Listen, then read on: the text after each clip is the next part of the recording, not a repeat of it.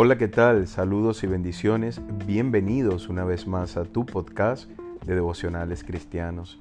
Yo soy David Pognev y en esta oportunidad quiero compartir contigo un devocional que he titulado Gratitud. En primer lugar, he decidido agradecer. Una gratitud que comienza y termina en Cristo, mi Salvador. Cuando pongo en una balanza mis sueños, mis deseos y metas al lado de hacer la voluntad de Dios, me doy cuenta que obedecer a Dios es mucho mejor, aunque eso implique sacrificar mi voluntad. Voluntad que aunque ha sido redimida sigue siendo inclinada a hacer lo malo. Pero he hallado que en Cristo hay un mayor placer y gozo temporal que cualquier posesión material. El apóstol Pablo aprendió esta verdad cuando escribió, pero de ninguna cosa hago caso ni estimo preciosa mi vida para mí mismo, con tal que acabe mi carrera con gozo y el ministerio que recibí del Señor Jesús para dar testimonio del Evangelio de la gracia de Dios. Hechos 20:24.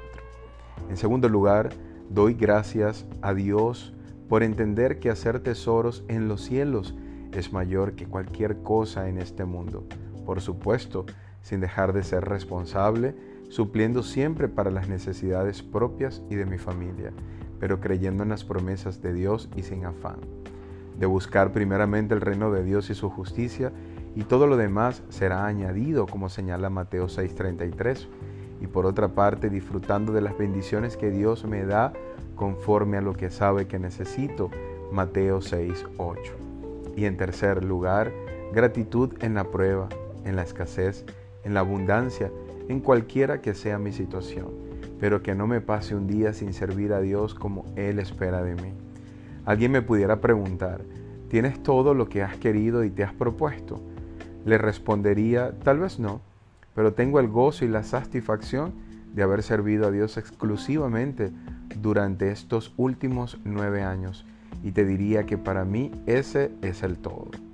Eso me llena el corazón de gozo y gratitud, de plenitud y una conciencia limpia para con Dios. La paz no tiene precio la libertad es gloriosa cuando guiados por el Espíritu la experimentamos. Finalmente, agradezco porque he servido a mi Señor y Él nunca me ha fallado ni me fallará.